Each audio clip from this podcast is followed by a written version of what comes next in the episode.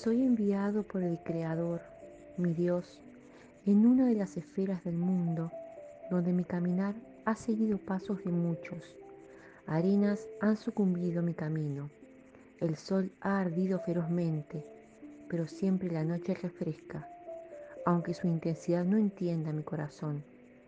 Entonces entendí que soy yo quien debe decidir el camino del medio, donde ni el sol ardiente el frío feroz dañe mi cuerpo, en el, en el calor más intenso y en el frío más congelante de la noche.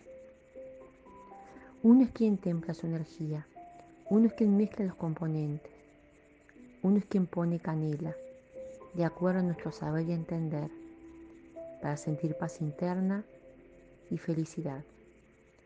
El exterior nos ofrece lo que puede, pero no es completo que debemos de tomarlo. Nada es tan importante como nuestro equilibrio interno, como para la abrumación externa nos tome e invada. Debemos abrir la mente al corazón, pues ahí surge nuestra capacidad mentora de saber fluir. Nada toma sentido si no sale de nosotros. Afuera, hermana, el exterior nos da idea, nos sugiere, pero la verdad está en cada uno, en el interior. Ahí radica en el medio de nuestro cuerpo, donde arriba baja la sabiduría y donde desde abajo los pies sube el saber. Todo se centra en el medio, ese medio que tantos buscan afuera y lo encuentran dentro de sí. Quien busca el medio en el exterior encontrará tantas opciones como estrellas en el cielo si es que son estrellas. ¿Quién dice que son? Esa apreciación de cada uno es una visión personal según la observación. Basta con querer escalar el cielo y ver que según el valor y el miedo que cada uno ponga en esa subida, serán los escalones que agregue, pero depende de la apreciación de cada uno. Basta en apreciar el sol y ver que no en todos lados calienta igual, porque en todos lados los encuentros son en momentos diferentes. Entonces, dime hermano, ¿qué le vamos a decir al arco iris que sabe salir entre la lluvia y el sol? Encontrar el punto medio no es fácil para nadie, pero es lo correcto, lo que debe de ser. Para eso debes parar y limitar tu energía. Diferencia lo externo. No todo se descarta pero no todo sirve.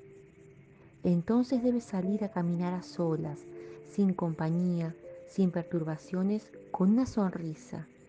Agradece por ese cúmulo de arena que en el desierto tantas veces se crea, pero que sabiamente Alá pone en el camino. No siempre es un obstáculo, muchas veces es un refugio, un muro donde te obliga a mirar hacia arriba, donde hay inmensidad, libertad, si miras hacia abajo, solo verás tus pies. Sé que son importantes porque te sostienen, pero no por eso pierdas y recuerda también el camino del medio. Entonces ese muro en el camino hace mirar al cielo, hacia arriba. Es un límite que necesitas para evitar observar alrededor y tampoco te hace mirar hacia abajo.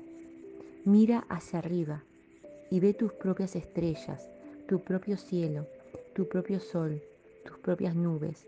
Reconócete y luego verás como el viento mueve ese muro de arena y desaparece, convirtiéndose en un bello desierto con un amplio alrededor claro, donde verás oasis.